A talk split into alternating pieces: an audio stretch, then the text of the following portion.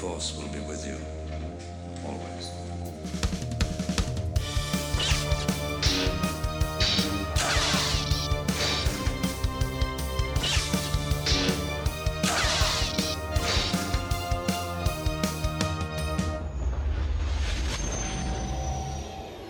Hello, everybody, and welcome back to the English segment of the podcast called The World Between Worlds, that show where we take another franchise, movie, story, you name it, and we look at it through the thematic lens of Star Wars.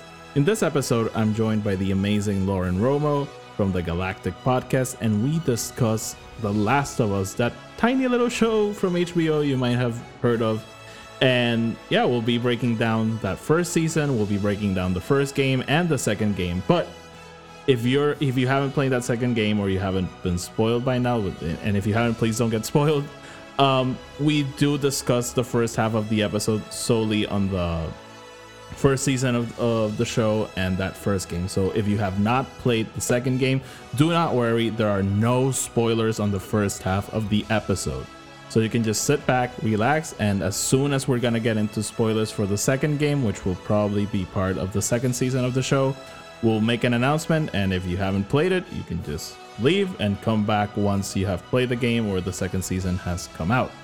Before we start, I would like to mention that you can find this podcast on Anchor and Apple Podcasts and many other places, but but those are the two main places where based on the statistics people listen to the most. So Make sure if you're listening there to follow and subscribe and leave us a five star review. That really help, helps us grow and makes the podcast more reachable to other people that you know might be interested in this kind of conversation. So please help us out with that.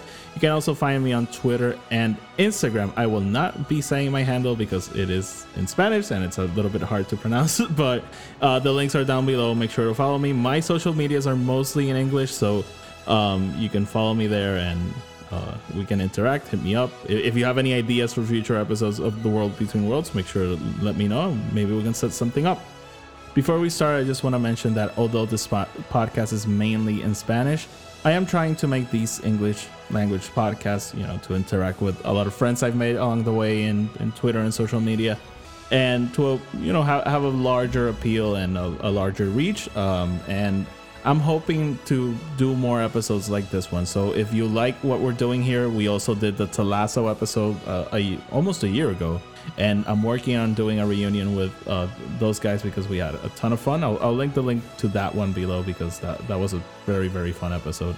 But I'm also working on doing more of these kinds of episodes. So, again, if you like it, let me know. Again, as I mentioned, five star review helps us, helps us a lot. Share the episodes on social media, comment, and just say, hey, OT, like what you did. And I greatly appreciate it. And hopefully, we can start doing more. There are a lot of movies and stories I would love to talk about. Like, for example, uh, the Batman is one that I'm very, very, very fond of, and I think would do a great episode about this. And you know, things like Lord of the Rings, and uh, again, there's an infinite well, well of stories that we can talk about through the lens of Star Wars. I'm sure. So, again, if you like what we're doing, make sure to let me know. And without much preamble, let's go straight into my conversation with Lauren Romo from the Galactic Podcast.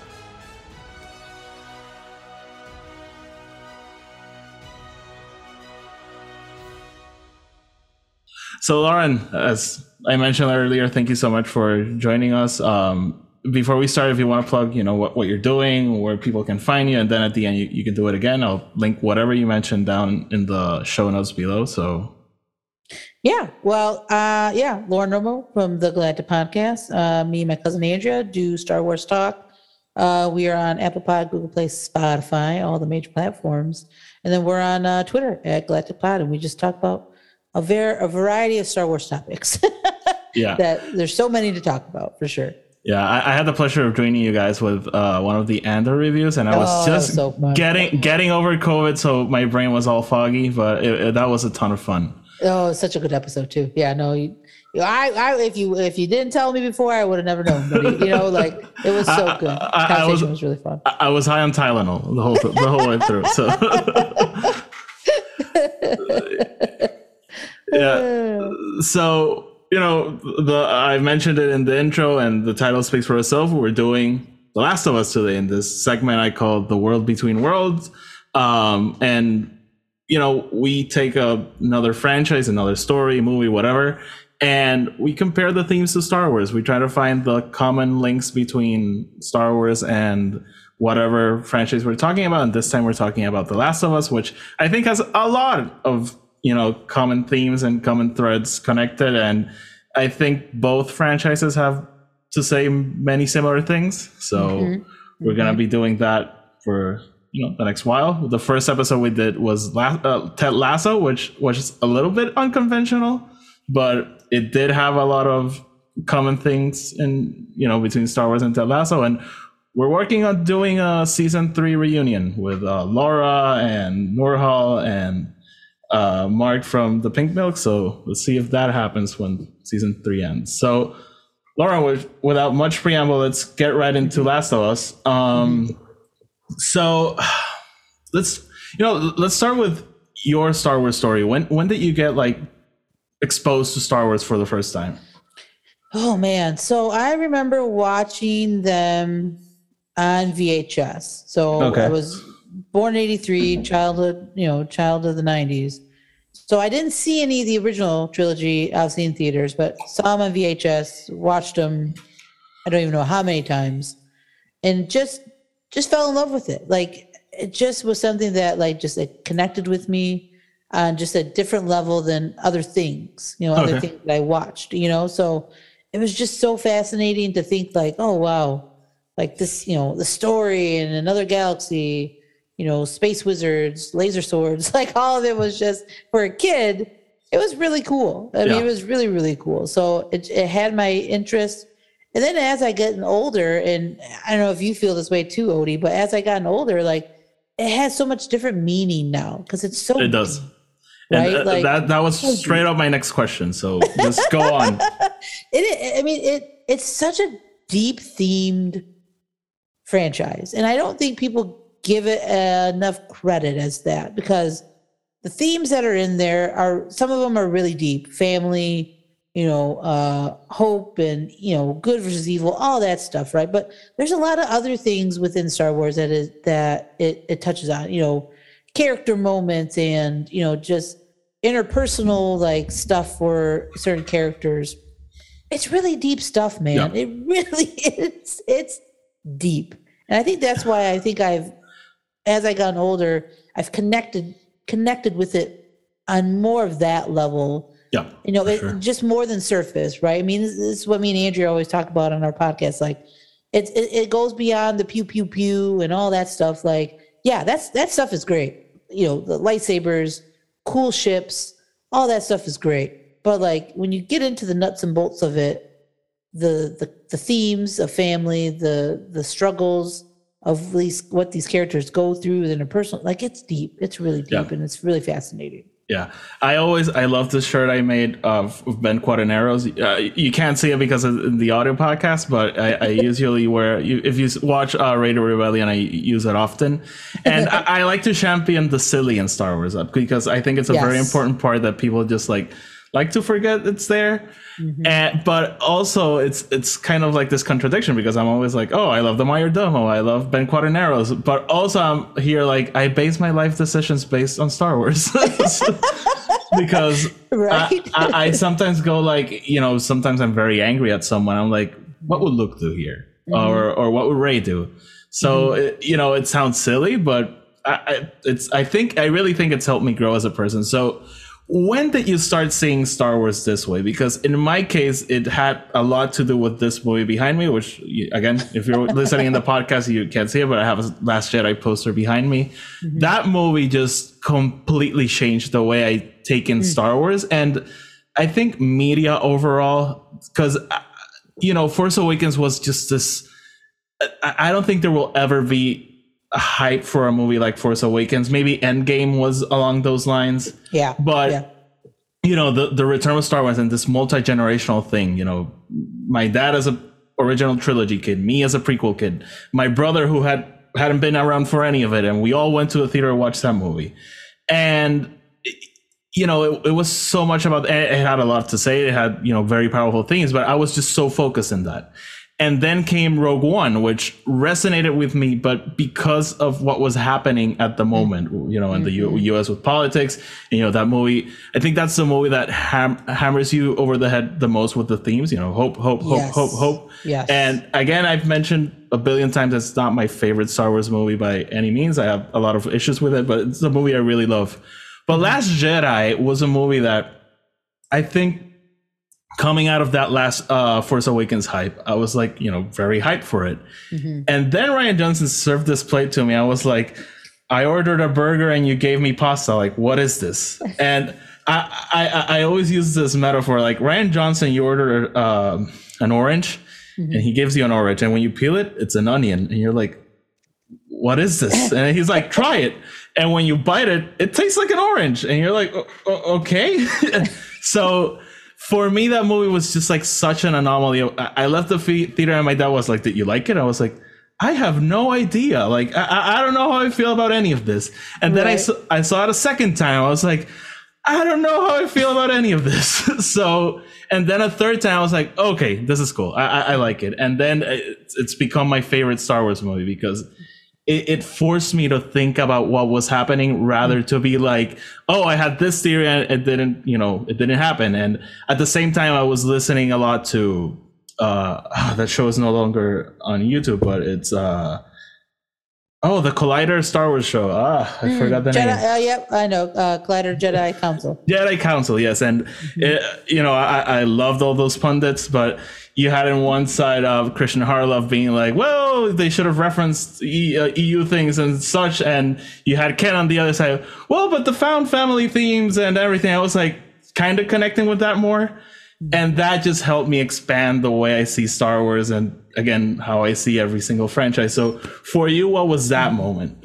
Yeah, it. Uh, you talk. You, you mentioned it. Force Awakens, and I'll and I'll tell you why. It's when Rey gets that lightsaber at the end.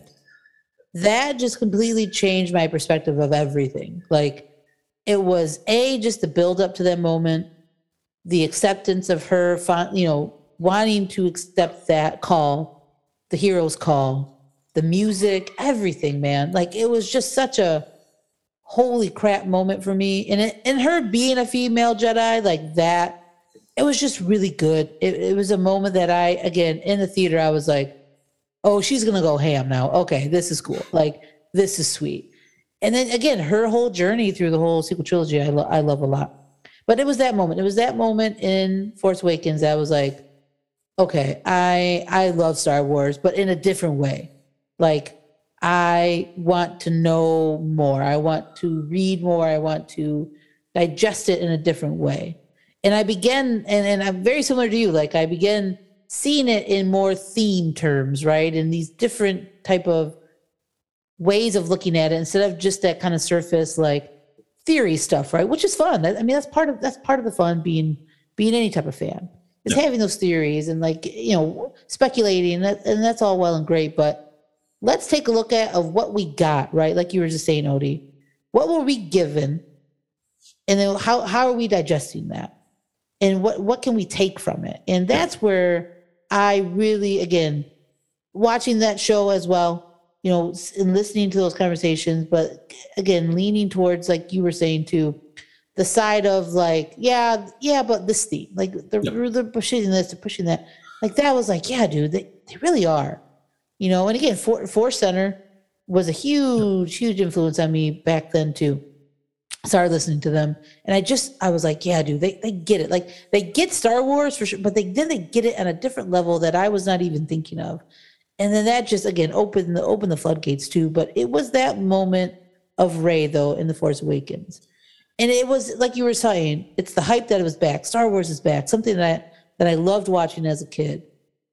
You know the prequels i love you know again it was all good. And then we finally get you know the sequel trilogy right? What happens to luke and leia and han and all that stuff? And then force awakens just is this amazing experience in the theater. And then you get that moment of rey and it was just like oh, okay i'm in. Like i'm in. I'm fully invested in star wars not just movies but i want it all i want it all i need it all that was that moment for me I I love that you mentioned that moment because that's one of my favorite moments, not only in the sequel trilogy but in Star Wars overall. And Yes, e- even then, I wasn't taking it taking it in that way, but it resonated with me. I remember it just got this chills, and it, it was so silly because it- the whole marketing was around Rey, but you know they kept the reveal of the she being the Jedi. It was more Finn oriented. But it was always there, and the, throughout the whole movie, it was always there. So I felt so silly when she gets a lightsaber, and in me in my head going like, "Oh, this story's about her. Right, right, It's right. all about her." so, so th- that's just one of the awesome moments in Star Wars. Like every Yeah. time I s- watch that movie, just I get so excited when that happens, and Mhm.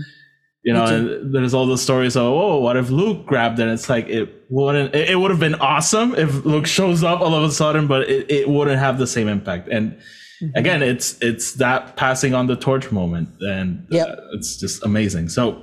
Yeah, In, 100%. in that vein, let's jump into the other franchise we'll be talking about, and that's The Last of Us. So I want to Mm-hmm. know, Lauren, when did you when were you first exposed to The Last of Us? Yeah, so my- journey is really it's it's a weird one with The Okay. Last of Us. So uh I have a friend of mine who was streaming The Last of Us Part 2 Okay. and I, I I caught one of her streams and I was like just super intrigued of like, you know, the gameplay first of all was really it was just beyond like anything that I have ever played up until that point. Uh, are you a big gamer, Lauren? Yeah, Sorry to interrupt I. I no no no no you're good. Yeah, so I I I I was when I was younger, and then after I don't know when I like got out of college, I wasn't playing as much, and then I started getting into it probably like I don't know four four or five years ago ish. Like I started really really getting into like gaming again. So at the time I only had an Xbox. I I had PlayStations when I was younger.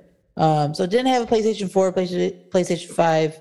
I do now. I have a PlayStation 5. But so with The Last of Us, you know, my friend was streaming it on her Twitch channel and I was just, you know, watching the gameplay and all, I'm like, man, this is really fascinating.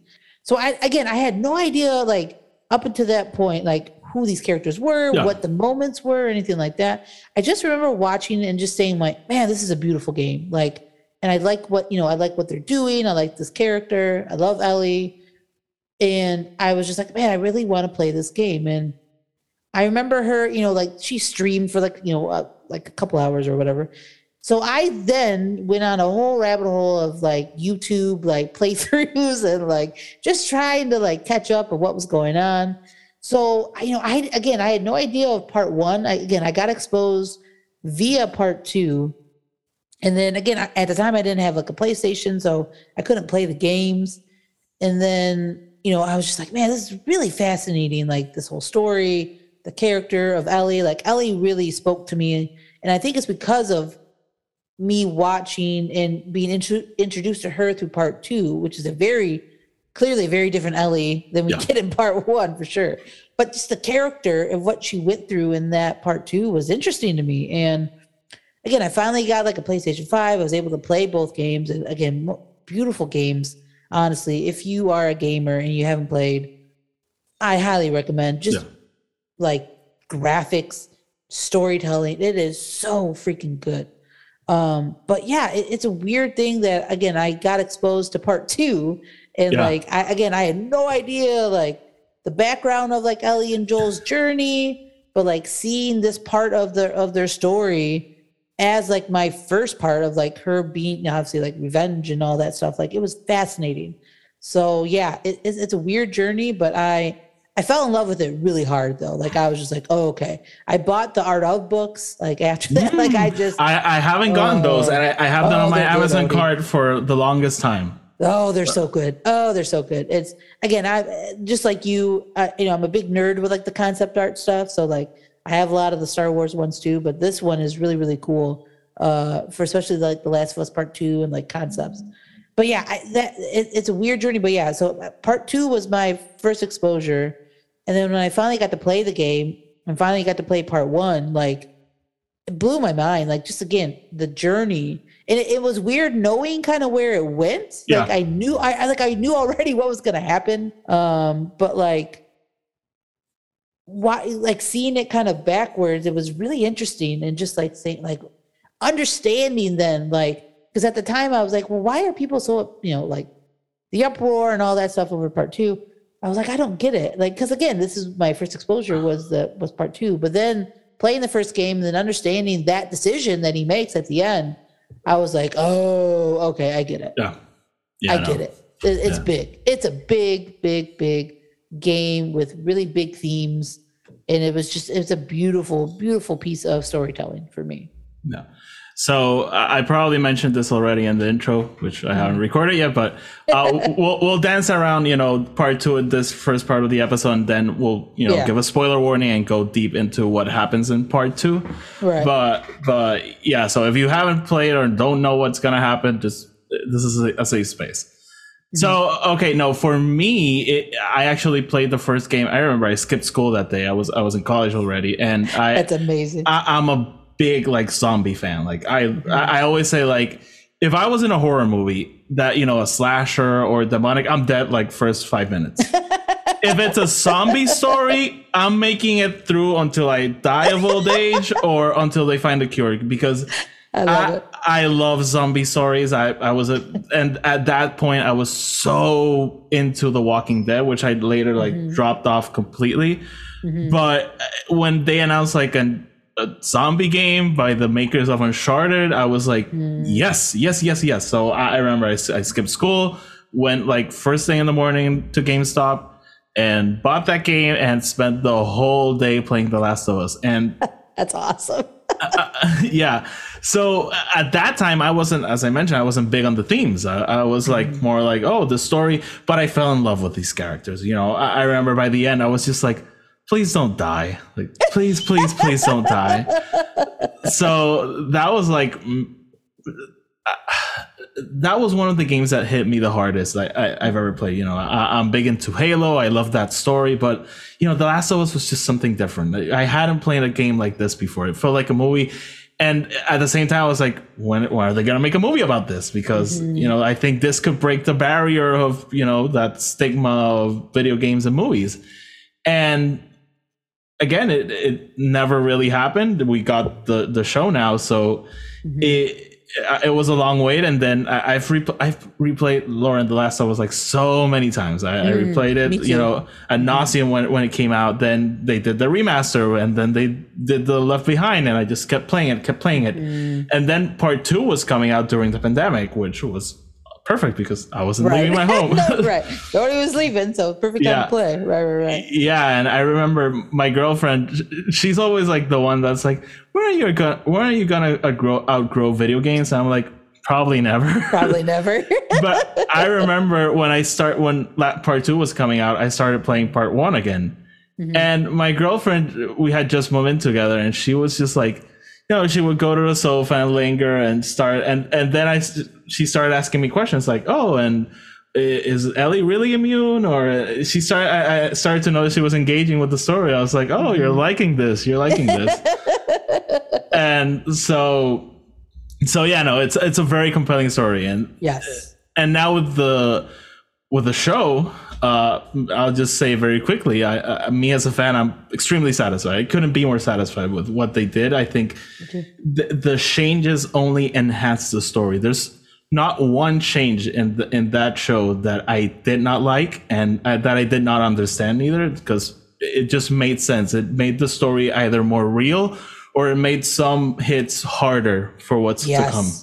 Yes. you know, e- even with Riley, like I tell everyone, like some people are like, well, that episode was a little bit th- uh, filler. I was like, the impact of that part of the story will carry Ellie over through like probably the end of her life. And e- even if they don't ever mention her name again, Riley's presence is very important for Ellie, like going on. So Yes. Yes. Is. for you, Lauren, how how did you feel about the show? I again, they freaking nailed it. Just like you're saying, Odie, they did. Like it. I was so when I heard they were doing a show, I was like, dude, if they do this right, this is going to be probably one of the best shows. This Yeah. is like Game of Thrones esque. We're talking like this is going to be the next big thing.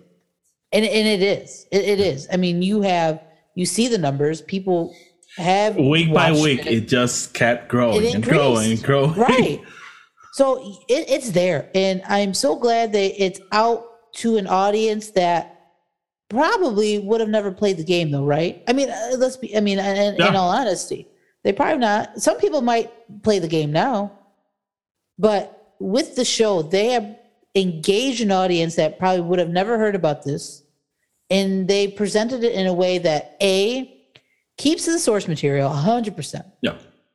The changes that are made are made for the better for the story that they were telling in this medium, right?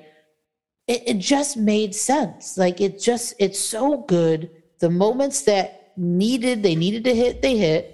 Some were like literally line for line, almost shot for shot Yeah. because the game is so cin- cinematic in all honesty i mean as as you know odie like some of the cutscenes in both of those games but especially in part one pretty freaking good like it, the the it is good the Ellie, you're treading on some mighty thin ice here. The scene I've watched that scene in my iPhone, like the cutscene, over for the past I don't know how how many years, and I've watched that scene. I've watched the version of the the um. Uh, Ashley Johnson and uh, Troy Baker, you know, in Oh, mocap yeah, doing it Yep.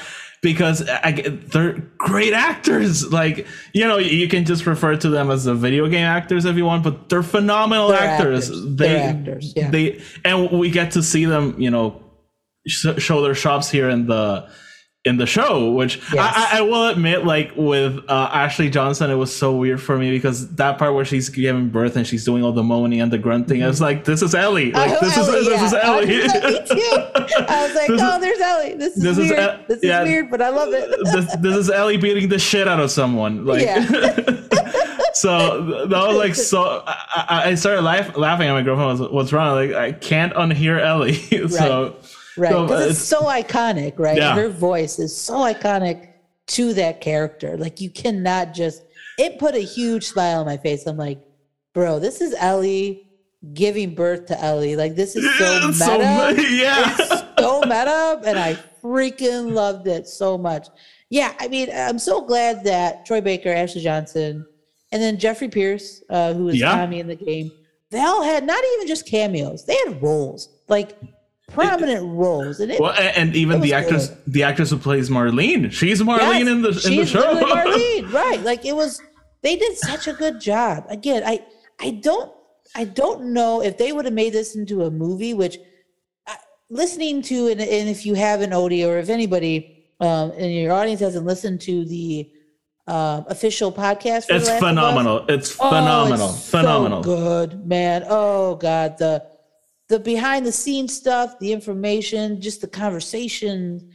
A is so good, but you know, Neil talked about how yeah, like they they were in talks about making it into a game, but like the studio, from like my understanding of like him talking about it and then like reading about it, they really wanted it wanted it to be more of a like World War Z type of like yeah.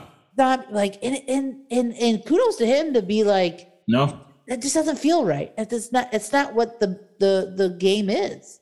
Like yeah, it's zombies, but it's it's more of a character story. It is. It's about That- these two characters. So No? that's what I had to tell my dad because he's huge into store into zombies too. And, and and when this show was coming out, he asked me about it. I was like, it's a zombie show in a way because they're there, but it's not a it's not a show about zombies. Like they're Right. just an obstacle in our characters' way.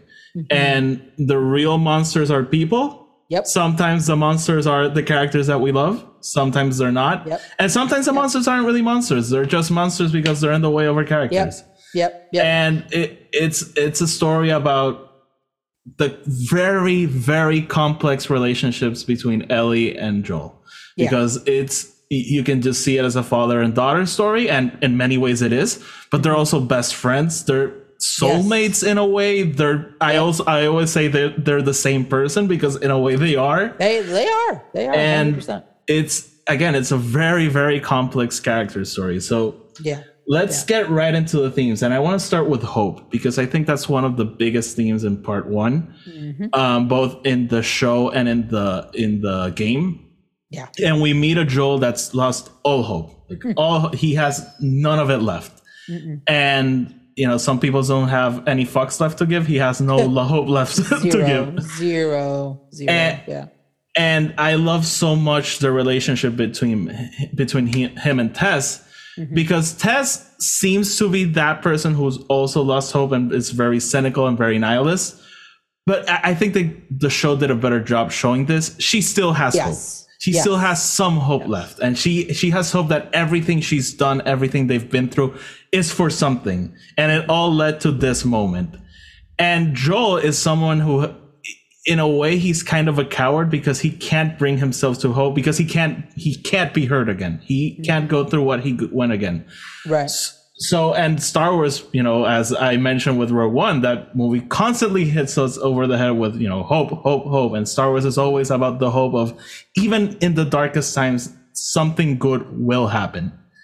And Joel is someone that even in the, because we're in the darkest times, nothing good can possibly happen. So uh, that's like one of the, I think that's one of the biggest themes that you can directly tie into uh, Star Wars with, you, you know, we just got the Obi-Wan show. Obi-Wan is a very similar place to Joel Yes. Good when, call. when that show begins. So talk to me a little bit about Hope and Star Wars and Last of Us, Lauren. Yeah, I, I mean, you nailed it, Odie. Like, it's such a big theme. I mean, just think of, I mean, the fireflies. You know, when you're locked, when you're lost in the darkness, look for the light. Look for the light. If, if that's not a what could be the rebellion motto too, I mean, literally, it is. Like, talk about one for one almost. Like, yeah, dude, this is this is it. I mean, they are so again, it, it like you said, it's over the head of hope.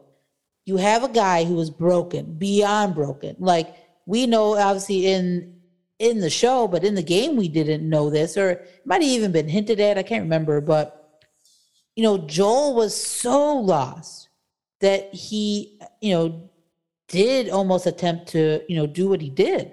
And he I- tells Ellie that. And that was interesting. Yeah, that was I- really interesting to me. I can't remember if the game they talk about his scar in the head, but Yeah. I that was one of my favorite moments in that finale because I, I was like, and my girlfriend's like, what? Like, I did not know about this. Yeah. that was brand new information, but it made it it, it, it made sense. It made sense. it makes sense. Yeah, it made sense. And again, that just shows how lost and how and he did not see hope at all, right? th- this can sound like extremely dark, but I think at certain points you're like, why hasn't this guy killed himself? Like, he, he, he he's like Right. he's like a robot, like going Yeah. through the motions and without any purpose. So And, and that's what he was. I mean, for 20 some years, right? I mean, that's what he was kind of telling Ellie in that finale. Like, listen, for 20 years, dude, I was doing messed up stuff because A, I didn't know any better, and B, I was so lost. I had no hope for anything, right? Yeah. He lost hope when he lost Sarah. You know, Yeah. like that was completely taken away from him. All anything that he would have maybe thought that there could have been some hope was gone. Was gone in the first like hours of this, you know, pandemic or you know this uh, the transition. the world ended for him the same day the world ended. So Yes, Like- a hundred percent. Like the like literally in hour, like the hours, like Yeah. it was gone. It was all taken away from him. So then he finds himself on this weird journey for twenty some years, right? Of just doing what they needed, what he and Tess and obviously Tommy, what they needed to do to survive, and that's what he he lost all hope. You know, again, very similar. Like you, uh, we- we talked about a little bit um, before we started recording. It's similar to Anakin, man yeah, the hope lo- losing hope and not believing in the cause or not believing in anything. And having somebody you know that you loved be taken away sarah padme it, it- everything hope man you gotta have you gotta have it. And without again the fireflies and that motto like it just rings all of star wars to me. Rebellion empire like it's so good. Like it that theme is really big obviously in star wars and it's huge in this show I, it's I huge in this show I was just thinking that the, you can draw a lot of parallels between Fedra versus the Fireflies with the Empire Yes. versus uh, the Rebels. Yep. And I, I was just thinking that ba- The Last of Us is basically like if a Han Solo arrives to uh, Yavin and kills everyone and they lose. What now? we, we we hired this guy for a favor, and he just got rid of all of us. right, right, right. That's yeah. Like he needed to get Princess Leia, need to get Ellie to safety. yeah, and, then, and then they were- killed yeah, everyone. yeah, because they were gonna do something like it's it's insane. Again, just that theme of hope and how it rings true in any big franchise because it is. It's a big theme when when you're in those circumstances when the end of the world has happened. yeah, Where do you find hope? When the empire has taken over the galaxy, how? Where do you find hope? You know, and it's that journey of him finding it. Finally, after you know years of being in the dark, he finally did find the light, and it was Ellie. Ellie Yeah. was the one that brought him out of it, and him telling her that in the finale. Oh, again, the acting was so good. It's those two need to win awards I hope Like, so. I, I they- really hope so. nominations minimum for me, Odie. They need to win though because those performances Uh, in those big scenes were so good. They were Yeah. so good. Yeah, no, no, th- th- they were. I, I keep telling myself, how did HBO produce The Last of Us and House of the Dragon within one year of each other? Yeah. Like, how how does the studio do that? Like, come on. Insane. Insane to think about. But yeah, hope. Hope is big. Hope is big Yeah. in the show. It's big in Star Wars. So it's easily you can compare the two for sure. hundred percent. yeah, and, we'll get into like we'll return to these themes when we go to part two. So I, I just want to move on a little bit. Um, it- tied directly to Hope. Um, let's talk about connections. Star Wars is huge on connections, and Joel in a way is very similar to Luke in Last Jedi. He's just again he he lost hope. He's completely detached from everything. He, I think, the minute he meets Ellie, he likes her, and he can't like possibly accept that because you know he knows what can happen and.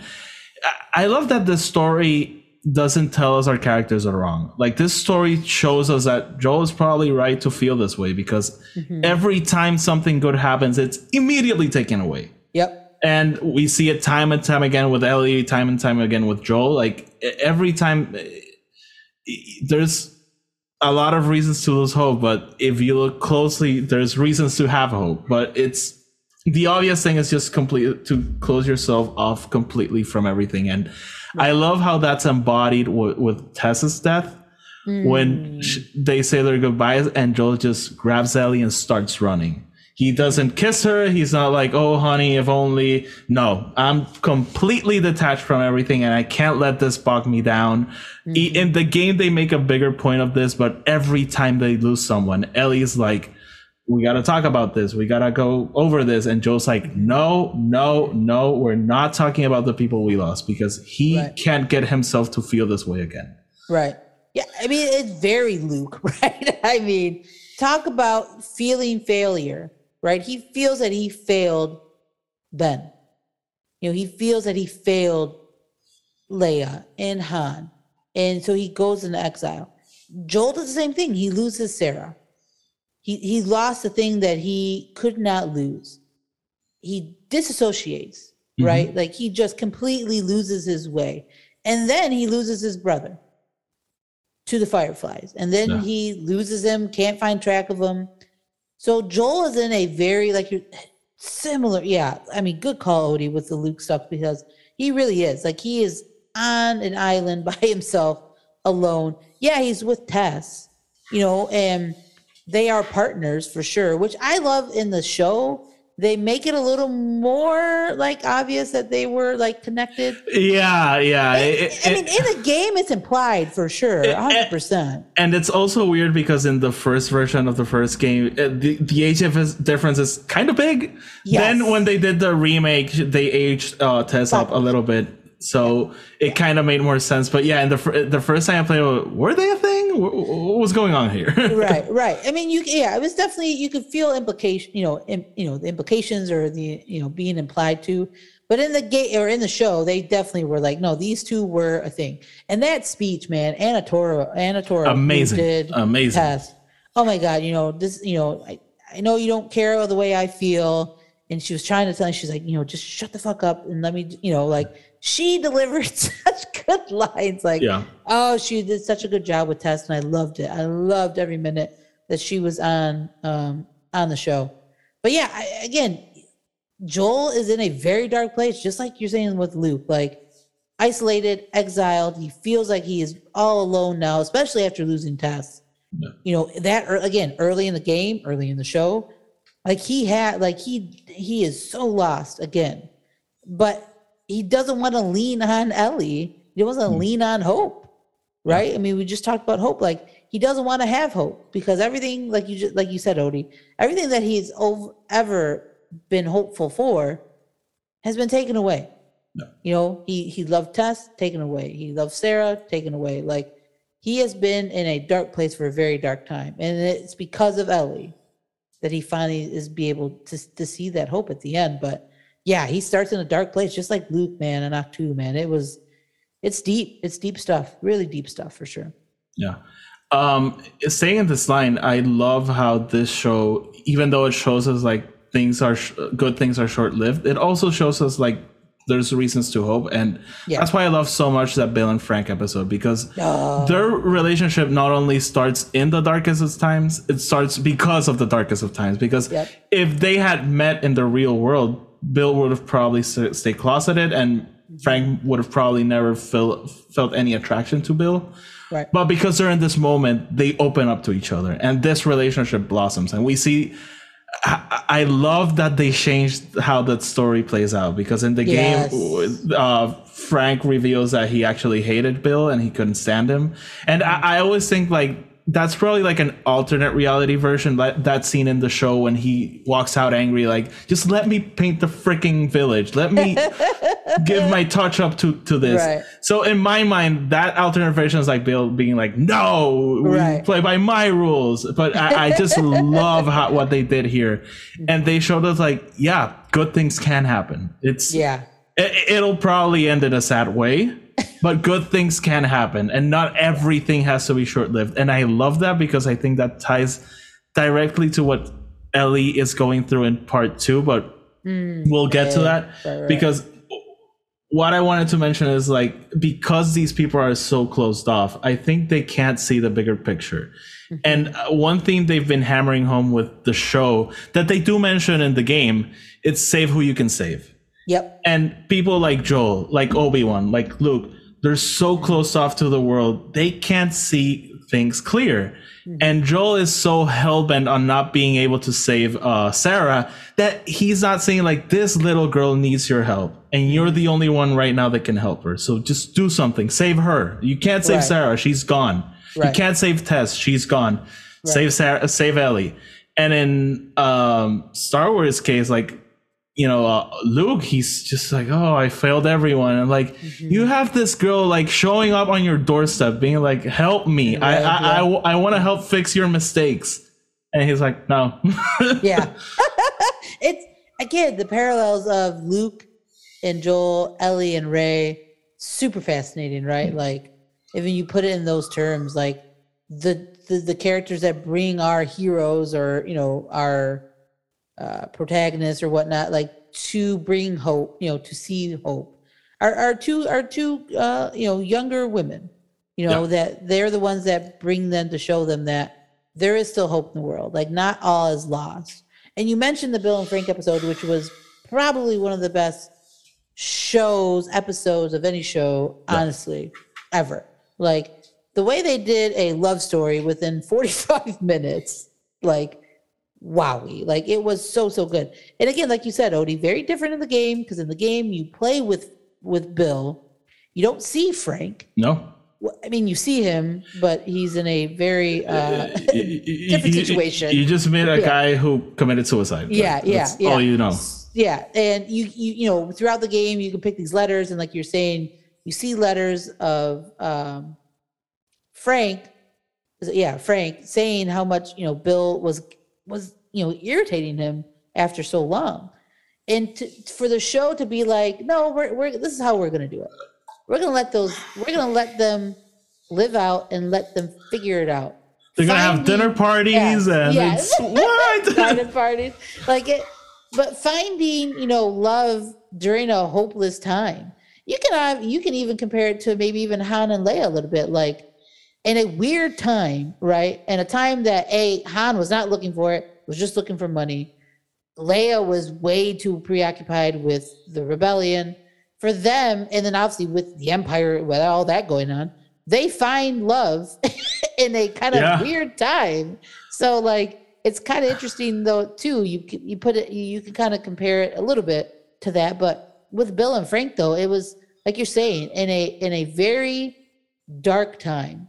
These two characters find each other, and especially for Bill. For Bill at the time, you know, before this whole um, you know the infected started and the whole you know uh pandemic started during the show like he was closeted for sure like you're saying like he he he couldn't express who he was and then he finally found somebody that he could be his true self with Yeah. you know without even like realizing that and then Yeah. for frank to even pick up on that stuff too it was oh it was so it was so well done uh again themes all over the place for sure One of the things I love most about that story is that I, I'm pretty sure Bill would have lived a perfectly happy life just being alone in that village Oh, yeah, by himself. right.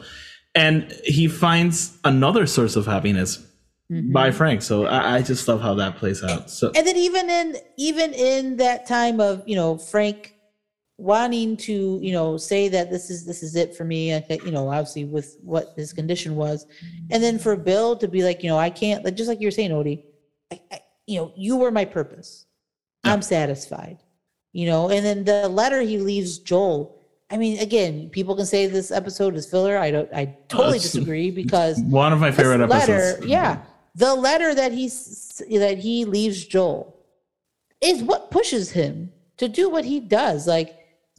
Bill tells him, "Listen, this is you and I are the same person as far as we are here for for this for one purpose, and that's to you know save the ones we love, and God help any you know mfers that are in our way." And we clearly see that in the finale, like you know, i- i- again, you can't, you can, you can. The filler is a word that I don't think people understand when it comes to storytelling, in my opinion, because again, it's not. The episode is so expressing how Joel's going to feel later on, and but you see this complete arc of Bill and Frank, right? Like you see love and hope, and this is the journey Joel is on, right? To find hope and to finally care love for somebody that he didn't like he didn't want to do that but he finally accepts it and he does what he feels is right at the end and all that stuff but it was because of that letter from bill and those words of save the ones we love obviously he says Tess but basically the idea of saving the ones that we love is our you know is what we're here for. That resonates with joel through through the rest of the season and through the rest of the the the, uh, the games really you know? Like the things he does. So it's fascinating stuff and bill and frank was one of my favorite episodes 100% 100% Yeah, that's one of my top three episodes. Just a quick note on filler because I always have to rant about this because I, I just hate that word. yes me too me too. and it's like I, I, I always I, I always say it in Spanish, but it- it's uh, gonna tr- try to translate this. Um, I always talk about certain stories as uh, and then stories, which is like you- you're watching a movie and you can't really see a through line. You're just watching plot points pop up, and it's like it's a story that if you're listening to someone tell it to you, they're just being like, and then this happened, and then this happened, and this, and I like storytelling that you know lets us sit with moments, lets us mm-hmm. sit with certain themes and ideas to marinate, and then to hit home things that will happen later. So mm-hmm. that's why like I'm I'm always very hesitant to be like, yes, this episode was filler because I don't know where it's going. And mm-hmm. w- when this happened, I was like, this is brilliant. And people were like, oh, filler. I'm like, if you only knew where this is going, like, right right if, so- if you're gonna call it filler after what you see the rest of the season then i right i that i don't i don't know man i don't know uh, that that always happens to me with when we're doing the Bad Batch re- reviews Oh, in, yeah. in in Radio Rebellion. Alberto's like, "Did you feel this episode was filler?" I'm like, Alberto, I don't know. I haven't watched the whole season yet. I can't I can't make my mind yet. like, hey, if we're talking about Dragon Ball Z, where that episode with Go Goku getting sushi for three days, like, yeah, maybe that's filler, but I don't know if Tech doing racing is filler. Right, like, not right, yet. right right right right right we don't have the complete picture right Yeah. yeah So- it, it's good stuff yeah it's good, Uh, good so stuff just a quick note on that. So, as we go wrapping up with part one, I just want to mention uh, Cycles of Evil. That's something we're gonna touch heavily with part two. But I do like that the show makes a point of Joel teaching Ellie violence, and that's something I think we get a little bit with Mando, with uh, Din Djarin, you know, having this baby and this baby seeing the kind of person he is with with his, which is also played by Pedro Pascal, ironically. So, uh, so the, one of the sweetest men on the entire planet just keeps teaching kids violence for some reason. So, um, but I, I did love how the show like really shows us that that there's that moment in the first episode where Joel just kills this guy who's a threat to Ellie, and Ellie's in the background, like, what is happening here? Yeah. And uh, I, I just love how the show just reinforces this because I think it's going to be very important when we get to season two. Oh yeah, it it's huge. I mean, again, talk about planting the seeds for the future. Yeah. that that moment. I mean, you that specific moment of Joel and them trying to get out of Boston, and you know him taking out that guy again. What a smart idea to again in the game you don't you don't see it, but in the show they show Joel thinking back to Yeah. that moment with Sarah, and just how pivotal that that moment, if you want to call it like a nexus moment or whatever, that is his most defining moment for him. And he thinks about it.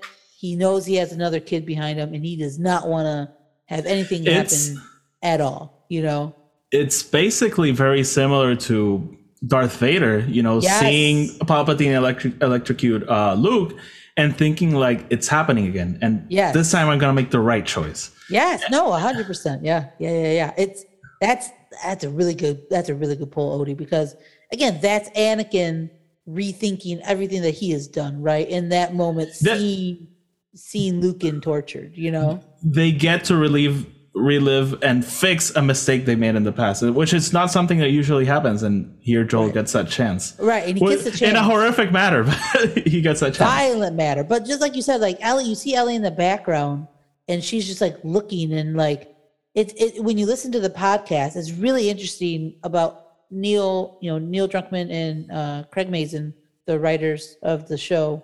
Neil doing the, the game in the show. yeah They talk about how that that moment activated Ellie. activates i And love that word i love that word loved it. I love that. That's how they explain it because, yeah, dude, this does it. It activates her in a completely different way than shapes her. This that moment shapes her so much down. I mean, we even see it in the David episode again, being able to protect herself, but in a violent way. Like again, the seeds of planting going into part It's- two, but it's a yeah. It, her seeing that was a moment, and it was a moment for Joel too, because that showed him how much he cared, yeah how much he really cared for Ellie, and how much he would do for her. Yeah. And clearly, he he does a lot worse down the road. yeah You know, at the end of the season, uh, season one. But like, yeah, dude, I oh, that was such a moment. and again, the cycles of evil, like you're talking about, like continues. It just Yeah. continues. You know, and in ellie's case um the show makes it does it and the story and the game does does it too it, it gives us a glimpse on who ellie really is with Oh, yeah. you know that moment with david when he's like david's probably one of the only characters in in this story that's actually evil but he Yes. in in I, I can't remember now if this happens in the game but when he's telling her like you have a violent heart and i think he's 100% right oh Like, yeah, and we see that moment in, when she gets bitten for the first time and she's just like smashing everything and riley's just like sitting there like Oh, are, are you done good. Oh, my God. I, I always told everyone like remember that scene of ellie just wrecking shit and just imagine if she had to project that anger into someone just Right. just leaving it out there yeah, no, yeah, just literally again, talk about a And- seed moment for sure. and and to what I was getting at is like she does have th- these violent tendencies and these violent, you know, this violent heart. Mm-hmm. And in that moment, she sees Joel, and she's, I think, maybe unconsciously, she's thinking like, I could put this to use in in some way. yeah, It's it's yeah. not it's not just something that's there. It's something that I can use it to my advantage. But again, Yeah. down the road, right? We yeah, more we more on that later. yeah, more of that coming back, you know, coming back to it. But like, yeah, it's it, it's those little moments of again her, just like you said, her being infected, and then just the way she was so angry and just upset, and then seeing Joel how he used that right. That's that activation. That's that thought process of her saying, "Oh, okay, like." I can use my aggression, I can use and harness my anger, a la Anakin, right? What does Anakin think? That he can, you know, use what Palpatine is showing him to save Padme. Like, come It's- on, kids, it's, all there. it's that uh, and i love how high republic just puts this Yes. very very clearly like because Elzar Mann he's like uh, you know what Yep. i'll tap into the dark side but it's me i can control it it's i'll just use it for a second and be done and uh that's not how it works that's Right. so that's why i always get so grumpy with people you know talking about grey jedi like yeah it would be cool seeing a guy with a green lightsaber shooting lightning but that's not what the story is right that's not the part yeah that's Yeah. not that's not the point of it but Yeah. in this moment yeah i mean it's very much like anakin wanting to do good right and then wanting to save the one he loves but then uses anger aggression which leads the path evil you know path of the dark side which we know is evil this evil cycle and it continues right because then he's just he's passing it on palpatine passes it on to vader joel is passing it on to ellie you know Yeah. this this cycle for sure and I'm gonna use this to tie it directly into attachments, which is the last Mm-hmm. theme I want to touch on with part one. But it's again going back to save who you can save. Anakin is so hell bent on I couldn't save Padme that dude, your two kids are here. They're trying to do good, and you're just so uh, held back by I, I couldn't save Pal, uh, Padme 20 years ago. You know, like uh, also the 20 years span. So it's again, it, it's all there. It's all there. So, yeah, yeah. And then again, for him to again in that moment, like we were talking about, of Palpatine, you know, uh, hurting Luke, and then for him to finally realize it, right? Like to finally realize, no, this is wrong. Like No. this is not what I should be doing. This is not the path. And for him to, you know, take Palpatine and throw him over the edge, it's a big moment. It's a huge moment, huge moment in Star Wars. So yeah, but the the evil cycle, like you said, Yeah. it's it continues.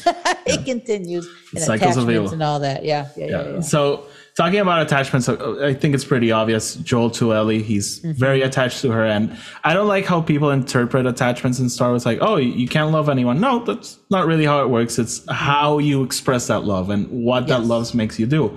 And I think here we see the scary part of love, what love can drive us to do, and you know, I, I, I don't really want to get too deep into was he right, was he wrong. I, I'm mm-hmm. kind of the believer he was wrong, like uh, because people are like, oh, Marlene took our her choices, and I'm like, yeah, Joel did the same thing. Like he mm-hmm. made the choice for her, mm-hmm. and I think I don't know if you ca- caught this, but it, I think in the game it's more clear that Ellie would have wanted to die in that moment.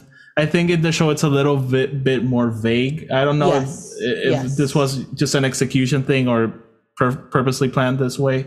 Mm-hmm. But uh, for me in the game is was and again he's lying to her because he knows she would be very upset if if she found out. So Mm-hmm. I, I, I, I again I, I'm a believer. Would I would I have done the same thing? Maybe, but I, I don't know if it, that was the right thing to do. Yeah. I mean, you talk about attachments again. Yeah, huge Star Wars theme, right? I mean, drives Anakin. It drives Obi Wan. His attachment to Anakin. No. You know, I mean, it drives him to be to exile himself. You know, Yoda's attachment to the to the the Jedi Council and the Jedi, like the whole The academy. philosophies and the dogma. Yeah.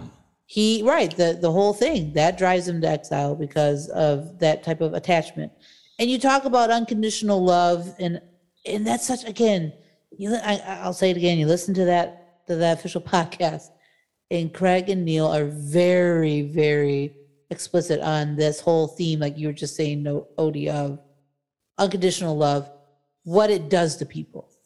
The the the good and the bad right? We see the good bill and frank right? Unconditional love what it does. You know it, it you know it it's it's with bill and frank you know it's a story of love and it's it's a complete circle. Then you look at joel and ellie's story in the attachment and love unconditional love drives joel to do some bad things. Let's just be honest with it.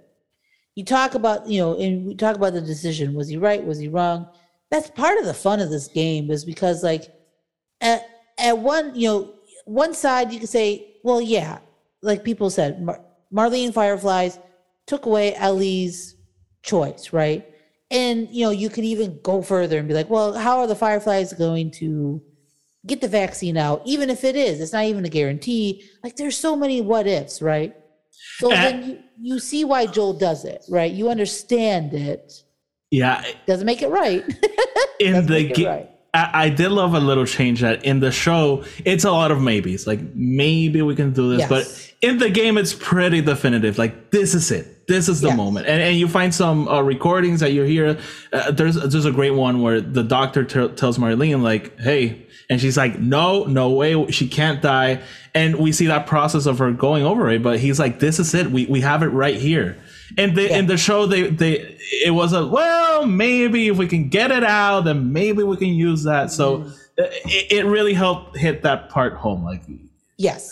this is like too many maybes for me. And Right. and you know you know what? And I, I do love the beauty of this they them kind of changing that because Mm-hmm. i think regardless joel would have done the same thing because in that moment this is i don't think this is purely an act of love. This is why i like lump it into attachments. This is a act of why does everyone get to be happy and not me? Like why does everyone get to like benefit from ellie and i get to lose her? Like no like and for me that's very similar to order 66 like anakin's like i'm this very powerful jedi. I have all, everyone's constantly telling me how good i am. Why why can't i use this to save padme? So like if everyone has to die then so be it because i, I need to be happy. Right. and in a way and again we'll get to part two later but uh, it, it backfires in some ways Yes. like and, and we see it here in the in the show like it- it's the same ending as in the game but ellie doesn't believe him. She hmm. convinces herself that she believes him but she hmm. doesn't because she would have done the same thing probably. Yeah yeah. Well yeah i mean again you talk about anakin and again the attachments and wanting to do what was right but you know wanting to be happy for themselves right? Like joel wanted to feel happy. Yeah. Ellie was the one that did that, and he just tells her that, right? Like a little, you know, moments before this whole thing, you know, the whole hospital scene goes down. So he finally opens up to the person that he feels brought him out of the dark. And, you know, with Anakin, Padme's the one that he has always loved from the beginning, right? And he sees this premonition of her dying, and he can't handle it, dude. No. He cannot, he cannot Uh, withstand that uh, thought at all. Even going back to Sarah, he's thinking, "Oh, I lost Shmi, my mom. I can't let that happen again." Oh, and he call. hears Joel being like, "I lost Sarah. I can't lose Ellie." Oh, good call. Yeah, I mean, it, it's a big right. It's a that's a great connection, Odie, because you look at you know again what drives Anakin is again he thinks he's doing what's right, and he feels that he, why can't he like you said why can't I be happy? Like why am I the only one that is sacrificing? He feels it, but not being fulfilled in any way, shape, or form about it. Right? Like Yeah. the Jedi orders falling apart as in his eyes, right? Which is really clear in Clone Wars. Let's be honest, like super clear, and you understand Anakin's point of view again, and you understand Joel's point of view. Like he just got this girl, and she's the one that is really pulling him out. Padme is the one that he can't, you know, with Anakin, Padme is the one that he can't lose, and the thought of that cannot be, you know, not be forgotten, and it cannot be something that he is willing to give up or anything like that. And he needs, you know, he needs, he wants to be happy, and he has every right to be happy, and so does Joel. So again, the decision of, you know, him doing what he did in the hospital, again, you understand it from a character point for sure. But my whole thing with the whole, with the whole, was he right? Was he wrong? Was he right in doing what he did? Again, from his point of view, yes. From a certain point of view, what he did was the right thing. But what bothers me a lot is that again, he tells Marlene, "You didn't let you know basically that you don't you know you didn't give her the choice." Well, neither are you, Joel. No, You're you're That- not giving her the choice either. You that's know? that's why he lies because if he if he was so sure he's in the right, he would have been like, "Listen, Ellie." They gave us like a one percent chance. Like they, Right. you know, they had me at gunpoint. I'm sorry. Like I, I had to do this. Like I, I Right. couldn't gamble. But no, he lies. He straight up Right. lies. Yep.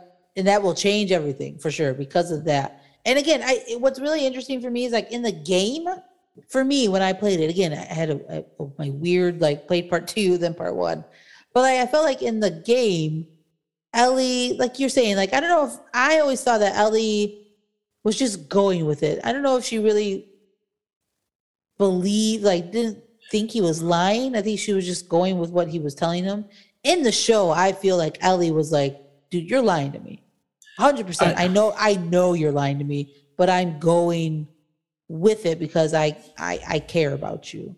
I don't know if that's how you feel, but that, that's how again my experience. So let, us do this, Lauren. I'll answer your question, but let's drop the part two spoiler warning Yes, because I, I have thoughts on this. So this Yeah. this wraps up our part one talk. We'll jump into part two. If you have only watched the show, if you have only played the first game, I implore everyone, please either wait for the second season or play Yes, the second game, but wait. don't don't Yeah. let me spoil it because I, I have a friend who's like, oh, I, I want to watch the cutscenes. Like, don't do that. Please don't do that. No. Watch the trailers. Watch the trailers. Right. Like uh, I- to get ready have- for what's yeah, coming or buy the game, but don't watch the cutscenes. Like, I had I have my family who are again not gamers. I finally have them watching and they're asking me, well, you know, what happens? I'm like, I'm not telling you, man. No. I can't because it's a it's a ride. I- you need to you need Oh. to express and enjoy the journey. For sure. all, all I'll say is like, you know, things from the past come back. Like, Oh, that's, yeah. that- that's all I'll say. Like, Yes. it's it- we know, we know, we know that. Has done horrible things. We know f- a couple of years will pass between both stories, and things from their past will come back. That's Yes. all I'll basically say. and And, that's and that's pretty laid out, I think, in the in the in the in the series, right? Like they make Joel out to be a guy that has done some bad stuff. So like, and then And- what we see at the end, yeah, dude, do you think that's just going to go away? Like, come Yeah. on. yeah. Uh, there's actually a part in part two where uh, Ellie and Dina, and again, this is still Spoil- not yeah. spoilery, but Right, right, right. Uh, they're like, "What's going on?" And Ellie's like, "Well, you know, Joel, Joel has made a lot of enemy enemies, and uh, there's a lot of moments in part two where we see Joel like." You know, dealing with that past, so it's Mm-hmm. Yep. it's gonna be very very interesting. So uh, Yes. again, so we'll drop uh, again. Uh, uh, just a quick thought. Uh, there's a the first trailer for part two is uh, I think it's one of the best trailers ever because I say it's like zero plot, all vibes. I don't know if you've ever watched it. It's just Ellie sitting in a room playing a guitar, singing a song, and they give you shots of the entire house, and there's like a bloodbath, and Ellie's just full of blood, and she's nasty. And Joel walks into the room, and he's like, "What's going on, kid?" And she's like, "I'm gonna kill every single one of them." And that's how the trailer ends. I'm like, that's a brilliant trailer to like foreshadow what's coming. Right, right. That'd be amazing if that's what they do for the actual trailer for the I'll di- I'll die. Dude, that would be that would I'll be die. That would be historic. Oh my god, that'd Yeah. be really good. So let's leave it there with part one. Let's jump right into part two. Spoilers ahead. Spoilers. So what you were mentioning, I I always thought that Ellie never believed him because Okay. in, in part two, as you know, it, as we get closer into the events, because we get you know the, Yeah. the time passing, we see that she's she can't get over it, and she keeps thinking about it, and she she goes back Yep. to Santa Monica Hospital. And uh, I don't think wait, it wasn't Santa Monica Uh, St. Hospital. Mary- St. St. Mary's, Mary's St. Mary. Hospital. She goes back, which by the way, it- before we get into the themes, just rampant speculation. I love that he added the Raiders went into the hospital. It was a bloodbath. We barely made it out alive. Which in the game that doesn't happen. So when Ellie goes back to the hospital, she sees the bloodbath and she knows it was Joel. But I wonder how that's gonna play out here because he already established something happened. Yep. And Yep. I don't know if she goes back and she notices that they're all fireflies and no raiders are there, but I, I, that was a very, very interesting thing Yes, they dropped in there. Yes, it was. That was again a nice little maybe setup to understanding when we get to that moment of her again. I agree with you. I think at the time of the part two, I think comes around. I think yeah, they they're definitely established that like Ellie is is thinking about what transpired, right? And she wants to know. She wants the truth because she doesn't feel like she's getting the whole truth from Joel. So when she does go to St. Mary's and she hears all these um, listens to that recording, sees all that bloodbath, right, in the game, yeah, that Joel did that for 100%. But now in the show, it could be like, oh well, I mean, he did say Raiders, so like again, that little bit of he hasn't lied to me yet is still in play, you know. Yeah. So it's gonna be super fascinating, and that was a great little detail. I, I agree, great detail that they added for that. Yeah. Absolutely.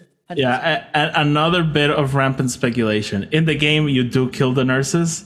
In here, you Mm. don't. Was one of them Abby? Oh. In the show, oh man, that would be a super, And by the way, interesting. by the way, one of them was Abby's Right. actress. Was a So- voice, right? Was a voice. So technically, she was there. Yeah. quote unquote. Oh man, yeah, that would be a wild, a wild thing for them to change. I kind of like it where in the game we don't. She, you know, she comes in after. Yeah. I kind of like seeing the aftermath because again, that that I think hits harder for me. Not not that seeing it would be probably ten times worse, but I think just her not being there. I think again, then that, that would just be a lot to explain I- if she was in the room. You know, when the show started, I played both games, and and that first episode, I was like just so hell bent on. I wish they give us Abby reveal like in the season. and when I played that part, I was like, it's so powerful how you don't know who she is. And then when you get introduced to her past and you realize you're in Salt Lake City, her dad's a doctor, and you're like, oh no. yeah. A- And then that scene begins with in the same Slow hallway, and you're like, reveal. oh no, Yeah. oh no. So I think they can pull that off this way, and I think it would be as impactful. Because I was in the same thought process as you, Odie. Like I'm like, you know, I think they have to at least mention it because it would make sense, right? But then that would give away, I think, a lot of part two, like part what of Abby's what Abby's right revenge tour is like. part part of part two is like being forced to play as her. Yes. You're like, I hate this person, Yes, and then yes, being like, yes. oh, okay, okay. it makes sense. I have Yeah. no idea how they'll do it in a do show because Neither. I, I think that's the biggest task they have ahead of her. How do you make this the audience hate Abby and love her by the end? I think I think what you have again, this is just me. Again, pure speculation, fun stuff. I think what you have to do is because I I think Craig Mazin has said that yeah, part two is it's a huge game, kids. It's like It's- what 50, 50 some hours maybe total or I it's a did it. lot. I did it. I think in forty. 40. Okay. And- it's a lot. It's big. It's And big. and by the way, I played it the, the day it came out and finished it to the day a year later because it was such a hard game to play It because it, it, It was. was. draining me emotionally. Yes. It- I always say it's Ellie's descent into madness. Like that's Yes. what that is. It, no, it literally is. And I- think what in Craig again, Craig Mazin has said that they're probably going to break it up into two, like two seasons. I, I could see two or sense. three seasons. Like It honestly. I, and I think what you again, this is just my my thoughts. In part two, you get flashbacks with with Joel. So spoilers, kids. This is spoilers. Joel dies. Early in the game, not even like late. I think it's like an hour into it. Like Literally early in the game, Abby takes a freaking golf club to him and wrecks him. Like Yeah. it's bad. It's bad. So again, I, I don't think you can not you can't do that. I think early in a oh, season. Uh, I, I hope they to. do. I mean, it would be bold, Odie. It would be bold, my friend, and they could. I mean, it would be again following the season. But I think what you could do is this. Again, in the game, you do flashbacks of Ellie with Joel when she was younger. Big moments of going to the museum, the, the dinosaur exhibit, because she's huge into dinosaurs. Again, they established established that the space stuff. So there's a whole like um flashback of him taking her on her birthday to this uh, to this museum and all this stuff. And it's really great you know? I think you can again fill in between what what happens at the end of season one. You can kind of use that time to show maybe they're like the because in the part two you see how again like you said ellie was trying to figure out the truth right? Not that she didn't trust joel but she wanted the whole truth so like their relationship was very it, it changed. It's completely changed.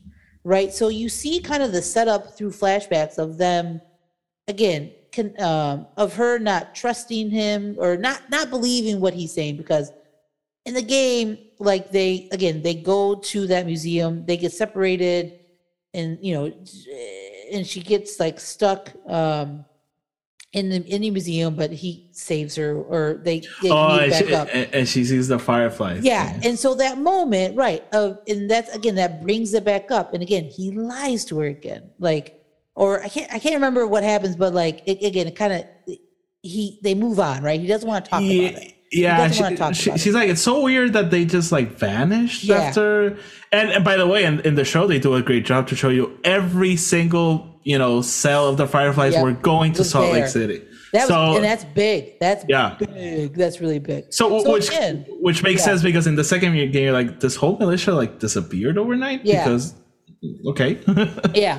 So, but again, you can do like incorporate those flashbacks. So, like that flashback, the flashback of her like running off and going to St. Mary's, like you can kind of build that into the next season, right? With little things, with, with you know, you can expand on it, and then maybe this is my thing. Maybe the season two finale is we get to the point of you know okay, of Abby and all that, and that's the season finale of Joel dying.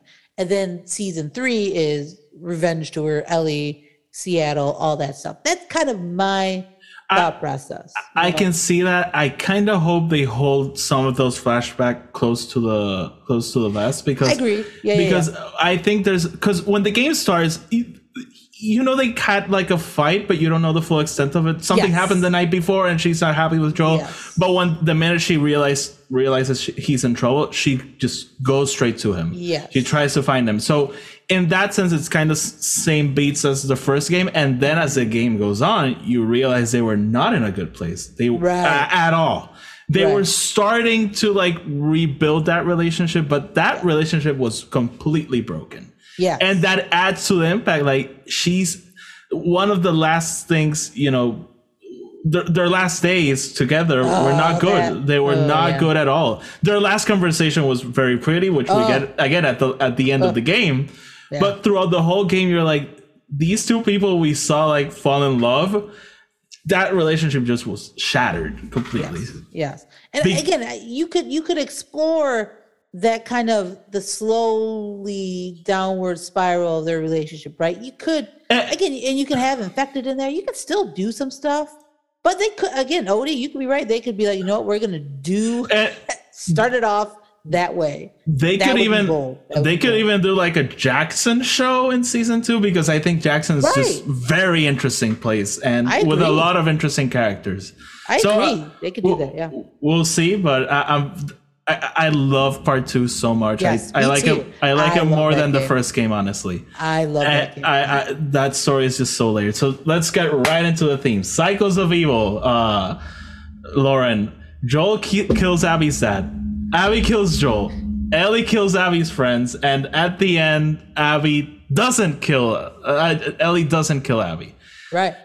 It reminds me a lot, of, a lot of the Sith and the Jedi. This multi-generational, thousands of years of killing each other, and then when it's in Luke's hands, he's like, "I'm not gonna do this." He throws away this. If you want to kill me, go ahead, but I'm not gonna be the one to continue the cycle of Right. violence. Right. And here, Ellie, after, again, after shedding a lot of blood, she makes a choice to like, you know, like let's end it here. And again, there's a moment. There's a as I was replaying it, I I caught it. Uh, there's a great moment that they're talking about the truce between the Seraphites and the wolves, and they're like, "Why was the truce broken?" Oh, because one of them killed one of our guys. But didn't that happen because we killed one of their guys? Yeah, but they stepped out of line. Why are we at war? Ah, Right. we're not really sure. it's yeah again talk about the cycle of evil and just again just like you were just talking about the seraphites and the wolves why even started right like you could go look at star wars why why the sith and the jedi like what what changed like we're I- i mean that's a story that we could explore in star wars like was there a time where the Sith and the Jedi were kind of on the same, but then somehow they split apart? You know what I'm saying? Like, I think that'd be really interesting to to explore. Like, at, at one point, were they were they kind of like on the same page to Yeah. a point, and then they split off. You know, I, I think that would be super fascinating uh, in Star Wars to explore, like the you know the uh, the beginnings of the both Jedi and the Yeah. Sith, because somebody must have broke off from the Jedi, or somebody must have broke off from the Sith. You know what I'm saying? Like somehow, yeah, yeah. some way. You know, so that'd be really interesting. But talk again the cycles of evil with Ellie and and Joel.